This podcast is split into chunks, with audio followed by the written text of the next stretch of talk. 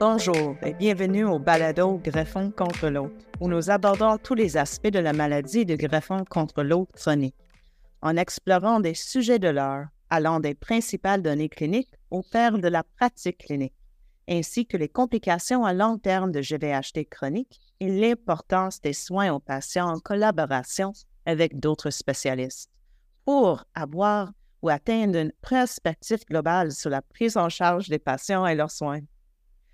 Aujourd'hui, je suis votre hôte, Dr. Gisèle Popradi de Centre universitaire de santé McGill, et je suis accompagnée de Dr. Sandra Cohen d'Hôpital Maisonneuve-Rosemont.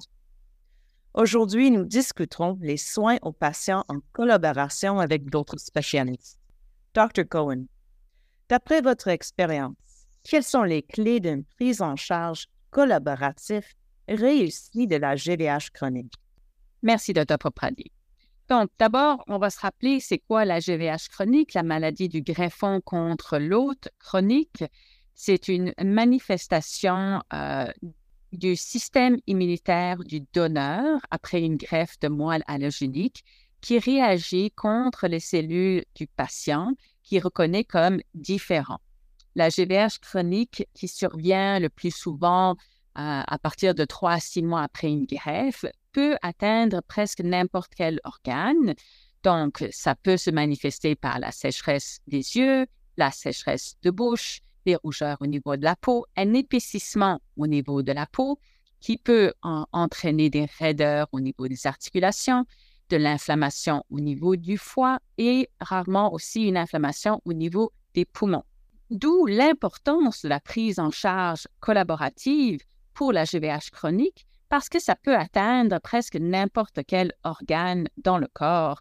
Et il faut savoir que le risque de GVH chronique après une greffe allogénique, donc la greffe de cellules souches d'un donneur, peut varier de 20% jusqu'à 70% dépendamment du type de greffe. Et le traitement de la GVH chronique, qui euh, consiste à un traitement d'immunosuppression, dure en moyenne plusieurs années. Et donc, c'est très important d'avoir un traitement multidisciplinaire qui, et cette équipe doit évidemment euh, inclure un spécialiste de greffe, euh, le médecin de famille, parce que euh, il faut savoir que beaucoup des traitements que nous donnons ont des effets secondaires qui peuvent affecter le patient et ces complications sont le plus souvent prises en charge par le médecin de famille. Et aussi, il faut euh, des spécialistes, des spécialistes de chaque organe. Donc, par exemple, lorsque le patient est atteint d'une GVH au niveau des yeux, il faut impliquer l'ophtalmologiste. Quand le patient a une GVH des poumons, il faut impliquer le pneumologue. Quand les patients ont une GVH euh, gynécologique, il faut impliquer le gynécologue, etc. Pourquoi c'est important d'impliquer ces euh, spécialistes? C'est parce que idéalement, on veut minimiser le traitement systémique euh, qu'on donne aux patients. Systémique, ça veut dire des pilules par la bouche, donc de la cortisone, de la prénisone et d'autres immunosuppresseurs. Le moins de traitement systémique qu'on peut donner, le moins d'effets secondaires nos patients vont avoir. Donc, il faut maximiser ce qu'on appelle les traitements topiques, les traitements locaux. Par exemple, en ophtalmologie, ils peuvent utiliser des gouttes, des larmes artificielles, des gouttes à base d'albumine, des gouttes faites à partir du plasma du patient. Et ils ont beaucoup aussi d'autres traitements locaux qui peuvent faire les, euh, ophtalmologues. Ils peuvent avoir des lentilles spéciales hydratantes. Ils peuvent aussi agir au niveau des, des canaux lacrymaux. Donc, il y a beaucoup de traitements euh, locaux au niveau de l'organe euh, qui sont disponibles et que c'est toujours préférable de faire un traitement plus local qu'un traitement systémique avec tous les effets secondaires du traitement systémique. Ensuite, il faut aussi impliquer le travailleur social. Il faut aussi impliquer le psychologue. Pourquoi? Parce que ces patients qui souffrent de GVH chronique, ça peut affecter leur qualité de vie. Ça affecte la possibilité de retourner travailler. Et donc, ça a des conséquences psychologiques, des conséquences monétaires pour les patients. D'où l'importance vraiment d'avoir une équipe multidisciplinaire pour aider nos patients. Merci, Dr. Cohn. Très bien dit. Ma deuxième question. Quel rôle peuvent jouer des organisations comme Transplantation et Thérapie cellulaire Canada, en anglais Cell Therapy and Transplant Canada, dans l'amélioration des soins multidisciplinaires de la GVH chronique? Est-ce qu'il y a un rôle? Donc, je pense que euh, cet organisme a clairement un rôle à jouer à multiples niveaux. Euh, un rôle d'abord à jouer pour les médecins, les hématologues greffeurs, parce que le traitement de la GVH chronique, c'est un traitement qui est difficile.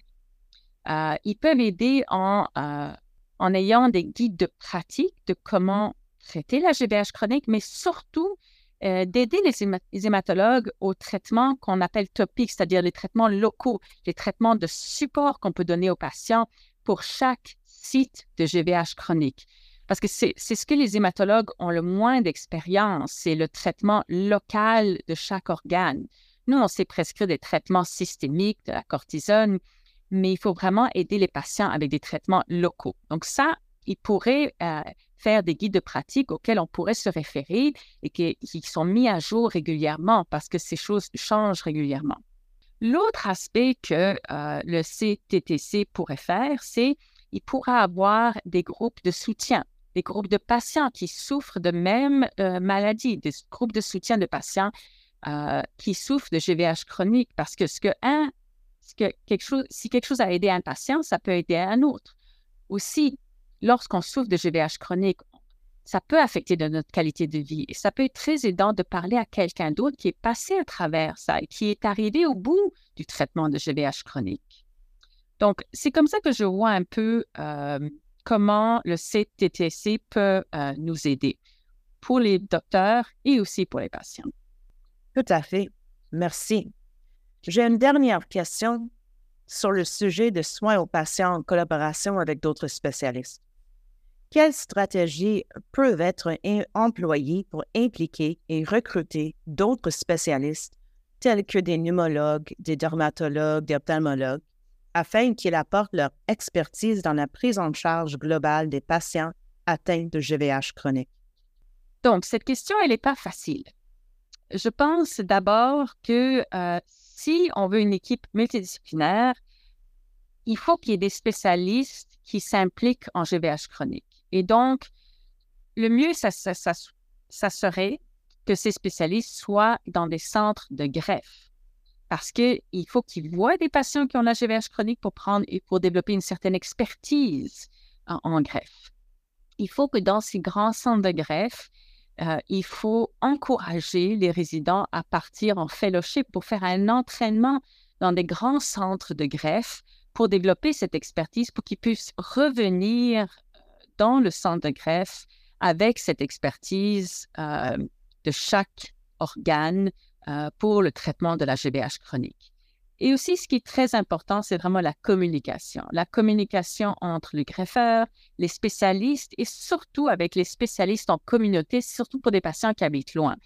Donc, la communication est vraiment très importante et, développer euh, des spécialistes qui, partent en fellowship dans ces, euh, dans ces domaines de GVH chronique. Merci beaucoup.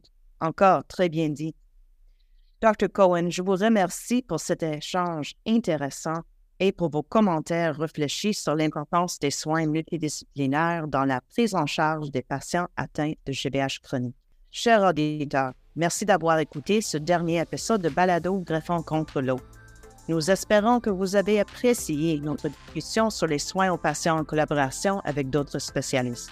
N'oubliez pas de vous abonner à notre balado sur iTunes, Spotify ou Google Podcasts et restez à l'affût des nouveaux balados.